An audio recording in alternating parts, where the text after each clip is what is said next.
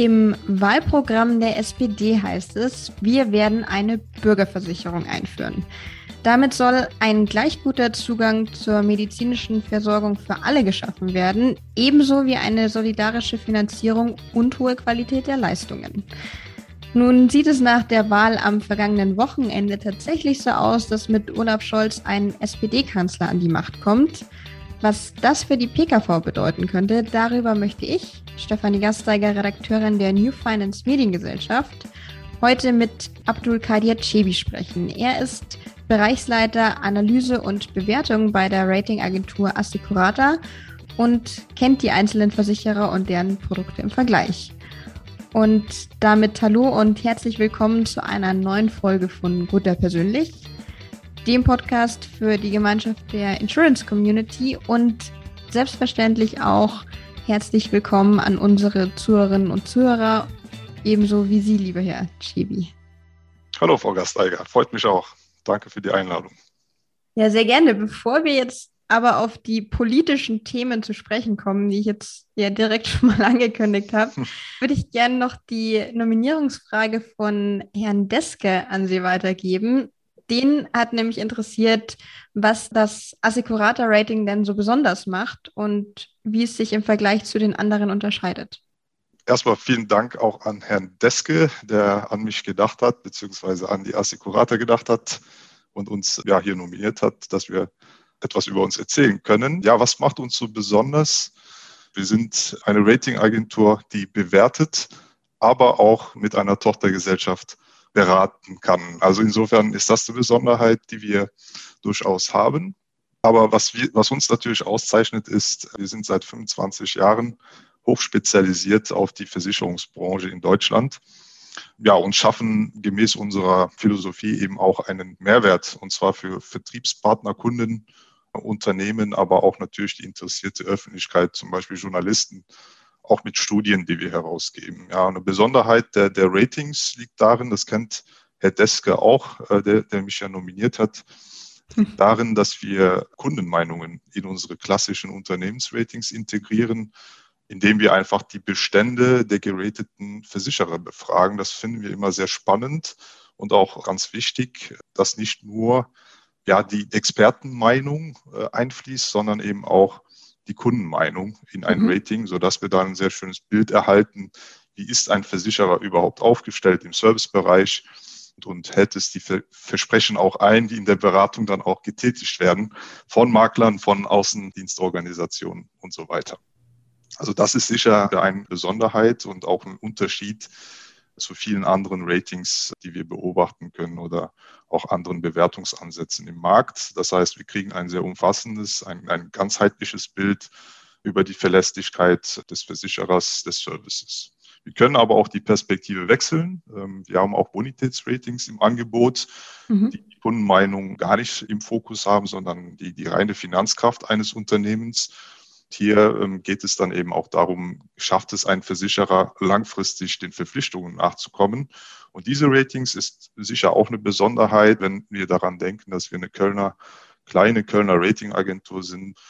Diese Ratings sind auch vergleichbar im, im internationalen Kontext, ähm, auch branchenübergreifend. Das heißt, wenn, wenn bei uns ein Doppel-A vergeben wird, dann ist das eben in einem Bonitätsrating auch vergleichbar mit anderen Branchen international. Mhm ja, ansonsten gibt es weitere Besonderheiten, ähm, wie beispielsweise, dass wir auf die Beitragsstabilität von Krankenversicherern, das ist ja mein, mein Lieblingsgebiet, Beitragsstabilität mhm. von Krankenversicherern eingehen. Das heißt, wir schauen wirklich in die tiefsten Unternehmensgeheimnisse, in die Kalkulationsgrundlagen des Versicherers. Das ist Grundlage, ähm, dass wir überhaupt auch ein Rating durchführen können. Das Unternehmen muss am Ende des Tages auch alles Anna offenlegen und, und es darf eben nichts verheimlicht werden.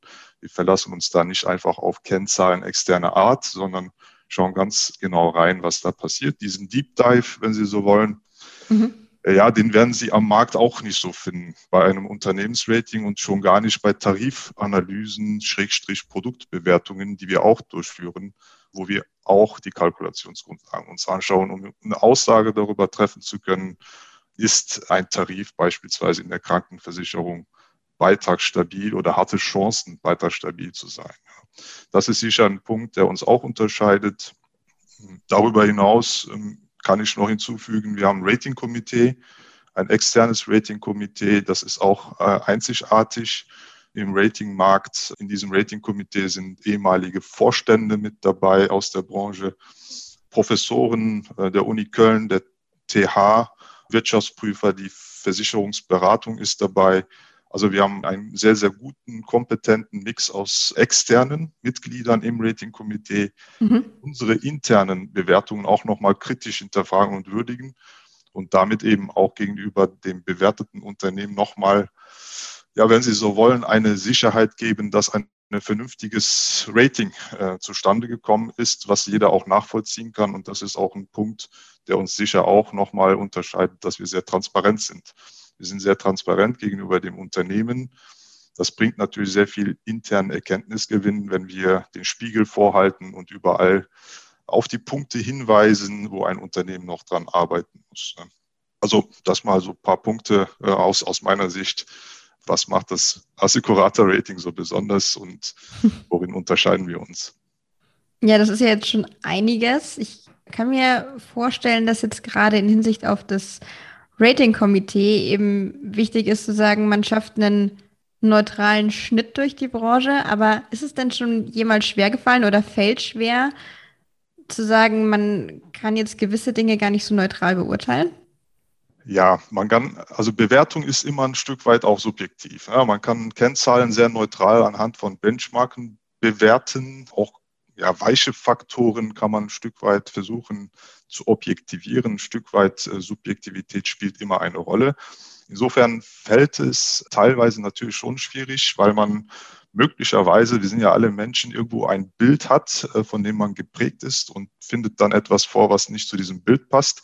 Mhm. Das äh, lernen wir aber sehr früh bei der Assicurata, diese Dinge sozusagen auszuschalten und auszublenden und uns auf die ja, Fakten zu konzentrieren, auf die Strategie zu konzentrieren und auf die Erkenntnisse, die wir, und das ist übrigens auch eine Besonderheit aus den Gesprächen mit dem Management des, des bewerteten Unternehmens gewinnen, äh, weil wir auf interaktive Ratings setzen. Äh, das mhm. bedeutet, dass wir eben auch Gespräche führen. Und, und dann kriegt man äh, ein neutraleres Bild, weil man da eben auch den Vergleich ziehen kann. Sehr spannend. Jetzt, ja, finden ähm, wir auch. also ich kann mir natürlich vorstellen, dass es eben wichtig ist, da Objektivität zu wahren. Also ja. kann man sagen, Objektivität ist Trainingssache. Absolut. Also man muss sich das ein Stück weit antrainieren. Das alles andere wäre auch fatal. Also zu viel Subjektivität in der Bewertung würde zu verfälschten Ergebnissen führen. Wir sind objektiv. Insofern ist das äh, natürlich eine Grundvoraussetzung, das kann man auch, äh, auch lernen. Ja, das, das, wir, wir arbeiten ja mit, mit Modellen, die einen sozusagen zur Objektivität auch zwingen. Ja, und insofern ist das auch etwas, was wir auch unterstreichen können. Umgekehrt, wenn wir jetzt nochmal auf die Ratings eingehen, die auch Kundenmeinungen mit einbeziehen, wie stellt man da wiederum sicher, dass die Kunden objektiv bleiben und nicht ihre subjektive Meinung einbringen oder ist ja, es auch vielleicht gerade gewollt zu sagen, gerade die, gerade die Kunden sollen nicht objektiv sein, sie sollen gerade ihre Meinung äh, äußern, das, darum geht es auch, ja. Also die sollen gerade ihre ähm, subjektiven Einschätzungen und Erfahrungen in dieses Rating einbringen können. Das ist der Hintergrund, warum wir überhaupt die Kundenmeinung in das Verfahren eingebunden haben, denn wie gesagt, unsere ähm, objektive, neutrale Experteneinschätzung kann vielleicht von dem Bild abweichen, was der Kundenbestand des Versicherers fühlt und wahrnimmt. Und das ist ein Aspekt, der uns auch immer äh, nochmal sehr hilfreich ist in der, in der Einordnung von Service-Elementen. Beispiel, wir können rein objektiv erkennen, dass ein Unternehmen sehr schnell beispielsweise in der Leistungsregulierung ist. Mhm. Anhand von Zahlen, die gemessen werden. Man kann dann über die Messmethoden diskutieren. Aber nehmen wir mal an, wir haben eine vergleichbare Grundlage und wir stellen fest, ein Unternehmen ist sehr schnell. Und auf der anderen Seite stellen wir fest, die Kunden sind gar nicht so zufrieden damit mit der Leistungsregulierung, weil sie sagen, da, da hapert es noch an der, an der einen Ecke oder auf der anderen Seite. Und das sind dann Elemente, die wir natürlich in die kritische Würdigung eines Ratings dann auch einfließen lassen und auch mit dem Unternehmen diskutieren. Und dem Unternehmen bringt es auch sehr, sehr viel, mhm. äh, weil man auch vielleicht ein Selbstbild an der Stelle eben auch nochmal anders ist, weil man denkt, naja, wir sind ja alles, wir sind ja sehr schnell und wir kriegen das alles sehr, sehr, sehr gut hin. Und es kommt vielleicht gar nicht beim Kunden an. Ja, das, das ist natürlich ein Aspekt, der gerade die Subjektivität, wenn Sie so wollen, in unser Rating reinbringt, aber nicht durch uns, sondern eben durch die Kunden. Selbstbild finde ich ein sehr interessantes Stichwort. Ja. Gibt es denn Versicherer, die sagen, sie nehmen die Kritik gar nicht so an? Also man ja. kennt es ja aus Bewertungsplattformen in anderer Hinsicht für Unternehmen, dass ja. dann oft das gar nicht unbedingt gesehen wird? Oder ist Ihre Erfahrung, dass die Versicherer das tatsächlich auch nicht persönlich nehmen, sondern da auch wirklich einen unternehmerischen Nutzen dann draus ziehen und auch ihre Produkte entsprechend weiterentwickeln wollen? Ja, in der Regel ist es so, dass es nicht persönlich genommen wird, wenn wir ein nicht so gutes Rating präsentieren. Es kommt tatsächlich vor, dass wir da unterschiedlicher Meinung sind am Ende des Tages, mhm. weil wir zu einer anderen Erkenntnis kommen. Die Kunden, ich sag mal, äh, vielleicht nicht so top zufrieden sind und das Management vielleicht doch meint, dass sie alles richtig machen.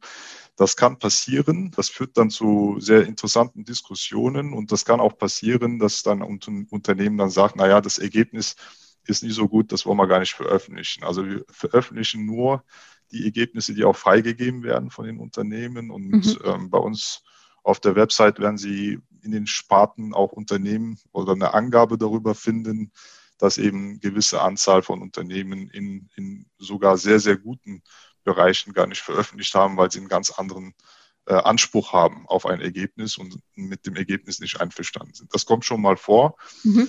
Aber wir können dadurch, dass wir sehr transparent sind, deswegen hatte ich auch darauf hingewiesen, äh, in der Regel ja ähm, sehr, sehr gut erklären, warum äh, wir zu einem Ergebnis gekommen sind mhm. und schaffen dadurch auch ein ähm, ja, aus meiner Sicht, aus den Erfahrungen heraus doch ein großes Verständnis dafür, wie ein Ergebnis zustande kommt. Aber nichtsdestoweniger kann es durchaus passieren, dass man irgendwo eine ganz andere Erwartungshaltung hatte und insofern dann auch überhaupt nicht zufrieden ist und, und ähm, dann auch komplett abweicht in der, in der Einschätzung. Das kommt schon mal vor, ja. Ja, sehr spannend. Also es muss gar nicht unbedingt bedeuten, wenn jemand sich aus dem Ranking nehmen lässt, dass er schlecht ist, sondern dass er einfach nur nicht so gut ist, wie er erwartet ja. hatte. Ja, es ist auch da äh, kein Ranking, äh, wenn Sie so wollen, sondern ein Rating. Äh, und wenn ein Unternehmen dieses Rating nicht veröffentlicht, in der Tat, wie Sie sagen, Frau Gasteiger, das ist nicht unbedingt schlecht. Es kann auch sein, dass ein sehr gutes Unternehmen sich hat in die Karten schauen lassen wir den Spiegel vorgehalten haben und am Ende ein Ergebnis, ein sehr gutes Ergebnis bei rausgekommen ist, das Unternehmen aber einen höheren Anspruch hat und, und sagt, dass, dass, da warte ich lieber noch und arbeite an den Themen und komme vielleicht in zwei, drei Jahren mit, einem, mit einer Veröffentlichung raus wenn man es ernst nimmt. Es gibt auch Unternehmen, die dann nach einem Ergebnis, was nicht den eigenen Erwartungen entspricht, dann einfach nicht weitermachen, ist auch okay. Dann hat man zumindest ein paar Aufgaben, äh, mit denen man sich beschäftigen kann, aus unserer Sicht. Ja. So oder so, es gibt was zu tun. so ist es. Die Branche ist in Bewegung, genau. Dann würde ich jetzt gern auf den Punkt Politik nochmal zu sprechen kommen. Ja. Und gerade auch im Hinblick auf die neue Regierungsbildung. Ja. Wie würden Sie denn die Entwicklung in der PKV einordnen? Also sollte es jetzt tatsächlich einen Kanzler Olaf Scholz geben, und er würde seine Bürgerversicherung durchsetzen wollen, kann ich mir vorstellen, dass da ein lautes Veto zu erwarten wäre. Also es wird sehr interessant werden, was am Ende sozusagen von den Ideen übrig bleibt. Ja, es läuft ja alles darauf hinaus, wie Sie eingangs gesagt haben, dass wir eine SPD-geführte Regierung am Ende vorfinden mit, mit der FDP und den Grünen. Die beiden werden ja im Vorfeld sprechen. Es, dabei kann es schon passieren, dass man so ein Thema wie Gesundheitspolitik und die Idee oder einer Bürgerversicherung oder Einheitsversicherung naja, schon in den Vorgesprächen in den Ring wirft und das Thema schneller vom Tisch ist, als man vielleicht denkt. Und am Ende landet dann danach, wenn man dann mit der SPD spricht, äh, nicht mehr viel davon oder es bleibt nicht mehr viel übrig und die SPD versucht dann noch eigene Ideen da reinzubringen, wobei die FDP das sicher dann auch entsprechend dann blockieren wird. Ja, also das ist ähm, ein Szenario, was relativ wahrscheinlich ist.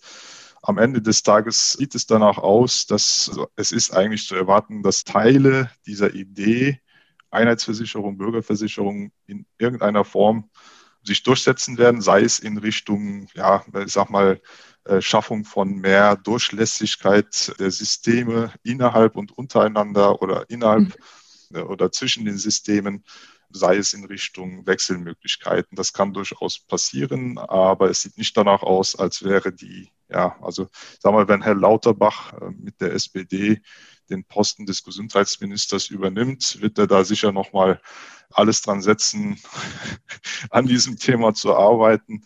Aber die Parteien haben ja jetzt schon und völlig zu Recht aus meiner Sicht klar signalisiert, es geht nicht darum, äh, über die Differenzen zu diskutieren, sondern es geht darum, gemeinsam, gemeinsame, ja, kleinere gemeinsame Nenner mhm. zu finden, die das Land voranbringen. Und da wird man größere Themen finden, die, da setzen ja alle drauf, die das Thema Modernisierung und Reform äh, beinhalten, als jetzt in der Gesundheitspolitik wo das System äh, aus unserer Sicht auch äh, sehr, sehr gut läuft, ja, mit äh, allen Tücken, die dahinter verborgen sind äh, und sicher auch ähm, in, in, einigen Bereichen kritisch zu würdigen und zu diskutieren und zu reformieren sind, äh, glaube ich schon, dass wir hier in einem sehr, sehr guten System leben. Und das ist nicht das Thema, das, das äh, ich sag mal, an der Spitze der, der Modernisierung Deutschlands steht, sondern eher ein Thema, was man äh, häppchenweise vielleicht äh,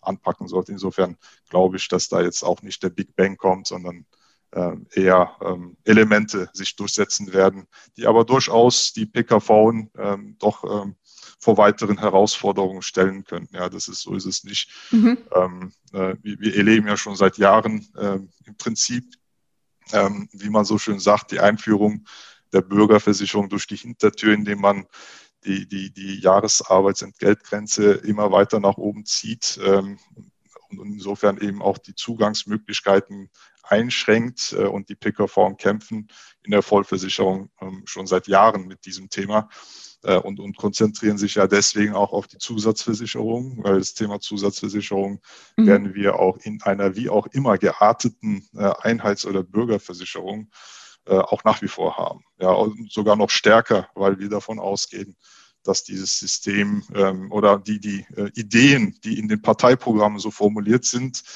ähm, äh, aber auch nicht ausformuliert, das muss man auch sagen, ähm, eben eher dazu führen werden, dass größere Finanzierungslücken entstehen, äh, mhm. perspektivisch, äh, also überhaupt nicht nachhaltig und, und demografiegerecht ähm, und ähm, auch auf der Leistungsseite durchaus Fragezeichen entstehen können, ob sich die Leistungen denn perspektivisch weiter erhöhen werden. Das heißt, das Thema Zusatzversicherungen und Zusatzvereinbarungen werden wir in so einem einheitlichen System, äh, wie auch immer geartet, äh, wie gesagt, da gibt es verschiedene Modelle, die nicht komplett ausformuliert worden sind, mhm. äh, dann auch äh, weiterhin auch sehen. Ja.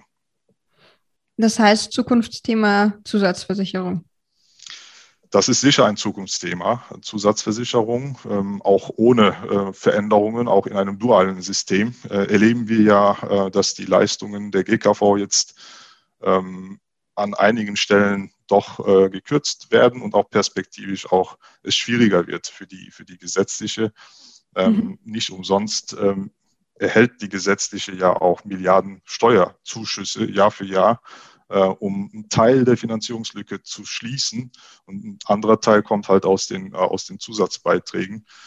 Äh, insofern, ähm, die Leistungsseite ist sicher etwas, ähm, wenn wir an den medizinischen Fortschritt denken, was einfach Geld kostet. Das ist äh, nicht nur in der, in der, in der Krank äh, Krankenversicherung, sondern insbesondere, das erleben wir ja in den Diskussionen in den letzten Jahren auch, ähm, auch völlig zu Recht in der Pflegeversicherung der Fall ist. Ja. Mhm. Auch da haben wir natürlich eine gravierende Lücke, die es gilt zu schließen. Und deswegen ähm, ist dieses Thema auch nochmal ein interessanter Aspekt in diesem gesamten Kontext. Ähm, ja.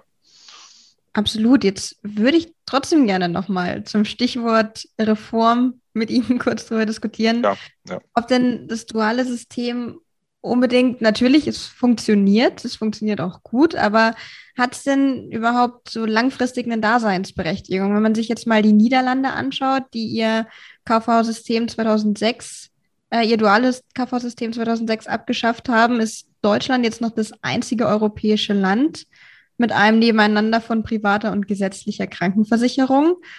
Und es funktioniert ja ganz gut, alles in einen Topf zu werfen.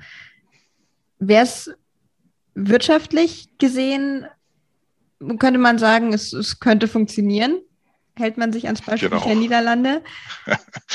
genau. Es, es, könnte funktionieren. Ähm, so richtig ausgerechnet hat es keiner. ähm, es, es, gibt verschiedene Studien, die das eine belegen wollen. Es gibt verschiedene Studien, die das andere belegen wollen. Was aber feststeht, ist, ohne, ich sag mal, äh, in einem umlagefinanzierten System werden wir perspektivisch die künftigen Generationen belasten mit einem solchen System. Und das ist mhm. äh, für, für, für mich persönlich ein Knackpunkt an dieser gesamten Diskussion. Also es geht darum, ähm, ja, ein Stück weit die Vorsorgekomponente, die fehlt einfach. Ja, und, und die Finanzierungs, ähm, ja, Frage ist äh, aus meiner Sicht in, in, keinem der Programme so richtig geklärt. Einfach zu glauben, äh, wenn man alle jetzt in einen Topf wirft, da kommen dann äh, neun äh, Millionen, knapp neun Millionen Vollversichert dazu. Ähm, oder eben auch nicht, wenn man den Bestand schützt ähm, und, und nur noch äh, die, das, das neue Geschäft sozusagen in die Einheitsversicherung reinbringt, ähm, wird das die Finanzierungslücke, äh, die entsteht in, im Bereich Gesundheit, äh, nicht, nicht schließen. Das, das kriegen sie nur mit einer Kapitaldeckung hin. Mhm. Und das ist äh, etwas, was einfach in diesem System äh, fehlt. Und wie es in, in den Niederlanden, äh, das, ich tue mich immer schwer mit, mit internationalen Vergleichen. Das wird ja auch von den Verfechtern der PKV gerne gemacht, dass man sagt, im internationalen Ver Vergleich stehen wir ganz gut da. Andererseits geben auch, gibt es auch Systeme, die auch ganz gut funktionieren, wie Sie sagen. Ich würde das äh, auch nicht direkt vergleichen wollen. Wir haben hier äh, einen, einen gut funktionierenden Wettbewerb, äh, wobei der einseitig auch beschnitten wurde zulasten der PKV in den letzten Jahren. Ähm, und äh, der führt durchaus schon dazu, dass, dass wir hier ähm, nicht umsonst ähm, ja teilweise von Überversorgung sprechen müssen, ähm, ja, weil, weil eben der technische Fortschritt äh, Einzug erhält. Und der erhält auch unter anderem deswegen Einzug, weil eben PKV und GKV an der Stelle ein Stück weit auch ähm, ja, äh, zusammen agieren. Ja, das hängt an beiden. Also ich würde auch jetzt nicht sagen, dass es allein die PKV ist, die Innovation fördert. Ähm, das haben wir auch in der GKV. Auf der anderen Seite äh, ist das ein gut funktionierendes System aus meiner Sicht. Insofern das Demografiethema ähm, bereitet mir schon, schon äh, Sorge. Und, und es stellt sich die große Frage, was passiert eigentlich, was, was tut man eigentlich künftigen Generationen äh, mit einer solchen Vereinheitlichung des Systems an, ja, äh, wenn man mhm. nicht daran denkt, äh, dass eine gewisse Vorsorgekomponente da reinkommen sollte. Also stehen sich GKV und PKV in gewissen Punkten schon jetzt auf den Füßen gegenseitig? Naja, auf den Füßen ähm, ich sag mal, es geht darum, äh, wie, wie schafft man es, die Leute sozusagen in das System reinzubringen und auch dort zu behalten. Ähm, da sehen wir schon, äh, dass die PKV äh, durch die ein, äh, steigenden Einstiegshürden doch, doch äh, ja, immer stärker belastet wird einfach. Ähm, andererseits gibt es auch ähm, doch durchaus ähm, ja, Überlegungen und Modelle. Denken wir an GKV-Kooperationen der, der PKV, äh, wo man auch ähm, gut zusammenarbeitet. Ja, also so ist es ja nicht. Also es gibt mhm. auch Felder, wo, wo beide Systeme auch äh, Hand in Hand äh, gut äh, zusammen funktionieren können und insgesamt die Versorgung der Menschen in Deutschland eben auch verbessern können. Ähm, aber die Systeme sind halt komplett anders. Das darf man bei dieser gesamten Diskussion nicht vergessen. Wir reden bei der GKV und von der, bei der Idee der GKV um ein umlagefinanziertes System. Was bedeutet das? In Zukunft werden immer weniger Menschen immer mehr Kosten tragen. Ja? Und, mhm. und äh, all diejenigen, die jetzt möglicherweise in der kurzen Frist, sagen wir mal in, in einer Frist von drei bis fünf Jahren, vielleicht sogar länger, äh, von einer Vereinheitlichung profitieren, äh, werden langfristig ähm, dann aber äh, nicht davon profitieren, ähm, weil am Ende des Tages vorne und hinten das Geld für die Finanzierung fehlen wird, wenn man keine Vorsorge betreibt. Und das ist etwas, äh, darüber sollten sollte man natürlich in den politischen Diskussionen auch sprechen. Äh, man macht es auch nicht umsonst. Äh, gibt es eine klare Position, ähm, bei, beispielsweise bei der Union, aber auch bei der FDP. Mhm. Sehr, sehr spannende Ansätze. Ich bin gespannt, wie es weitergeht. Ja, Und wir sind alle gespannt. Also. Auch bis, bis Weihnachten dürfen wir noch gespannt sein, dann ja, genau, genau. Ja. wird es vermutlich erstmal losgehen. Genau. Wenn wir schon mal beim Thema Politik sind, dann kommen wir jetzt auch kaum um Nachhaltigkeit herum. Ja. Wie nehmen Sie denn hier die Entwicklung bei den Versicherern ganz konkret wahr? Also gibt es Unterschiede zu erkennen? Würde mich vor allem interessieren hinsichtlich Nachhaltigkeit. Wo steht es nur drauf und wo ist es auch tatsächlich drin? Oder hat so weit ein Umdenken in der Branche stattgefunden, dass jeder weiß, der Kunde, gerade die jüngere Zielgruppe, setzt sich damit auseinander und will da auch Transparenz haben. Ja, absolut. Also das, das Thema ist in der Branche angekommen, definitiv. Es gibt äh, aus meiner Sicht äh, kaum oder gar kein Unternehmen mehr, wo äh, auf Top-Management-Ebene nicht über Nachhaltigkeit gesprochen wird und Ideen und Strategien entwickelt werden und auch werden müssen. Also man kommt an diesem Thema nicht vorbei. Wir sehen, die Grünen äh, pochen auf diesem Thema zurecht. Das ist ihre Position. Das werden sie auch durchringen in, in den äh, Verhandlungen. Mhm. Das ist deren, deren Position. Die werden auch aus dieser Situation heraus oder aus der Seite heraus natürlich auch nochmal ähm, ja, Ideen äh, für, für die äh, Industrien und möglicherweise auch für die Versicherer bringen. Das, das ist etwas, ähm, äh, da kommt keiner dran vorbei. Ähm, wir sehen, dass die Unternehmen sehr unterschiedlich aufgestellt sind. Einige kennen dieses Thema hm, auch aus meinen persönlichen Erfahrungen heraus. Ich habe zu Beginn meiner Tätigkeit bei Assicurata vor 15, 16 Jahren mit einigen Versicherern äh, über Nachhaltigkeit gesprochen, ähm, wo das äh, Thema Nachhaltigkeit bei anderen ähm, noch nicht mal irgendwo auf der Agenda stand äh, in irgendeiner Weise. Sondern, belächelt wurde äh, teilweise noch? Ja, vielleicht sogar belächelt wurde und als Randthema und, und ich sage mal so in die Öko-Ecke geschoben wurde. Das hat sich deutlich gewandelt. Ähm, nicht nur, weil der gesellschaftliche Druck da ist, das sehen wir ja alle äh, und auch die mhm. politische Diskussion, äh, sondern es gibt auch eine klare Agenda. Das muss man einfach auch so sagen. Einige Unternehmen müssen sich auch damit beschäftigen, ob sie wollen oder nicht. Es gibt eine klare Agenda für, für Klimaschutz, Klimaziele, Pariser Abkommen. Ähm, heruntergebrochen auf die einzelnen ähm, ja, paneuropäischen Aufsichten, die wiederum die nationalen Aufsichten bemühen, äh, dass sie eben auf, auf die eigenen äh, ähm, ja, Einheiten zugehen, also in unserem Fall in der Branche auf die Versicherer und entsprechende Anforderungen setzen. Ja, wie geht man mit Nachhaltigkeitsrisiken als Versicherer beispielsweise um? Äh, was hat man für nachhaltige Produkte? Ähm, und all diese Fragen beschäftigen jetzt äh, ja, sagen wir auf einmal doch äh, die Branche, äh, weil man da merkt, dass die Aufsicht auch dahinter ist. Ja. Ähm, und insofern ist das ein Punkt, äh, wo, wo ähm, noch sehr, sehr viel passieren wird. Ja, wir sind da aus meiner Sicht noch, noch am Anfang und das Spannende ist, Frau Gasteiger, wenn, ähm, wenn man in eine Runde mit äh, drei Personen äh, fragt, äh, was man denn unter Nachhaltigkeit versteht, dann kriegt man mindestens fünf verschiedene Antworten und Definitionen. Ja, und das ist ein Punkt, der die Unternehmen natürlich sehr stark beschäftigt. Ähm, wie einigt man sich? Äh, was bedeutet eigentlich Nachhaltigkeit äh, für mich als Versicherer? Wie möchte ich mich aufstellen? Äh, passt das zu meinen Kunden, zu meinem Vertrieb? spannende Fragen, mit denen sich einige Unternehmen jetzt neu beschäftigen. Andere sind da doch deutlich weiter und haben ähm, auch, ich sag mal, sehr äh, sehr, sehr gute äh, Ablauf- äh, und Aufbauorganisatorische Maßnahmen getroffen.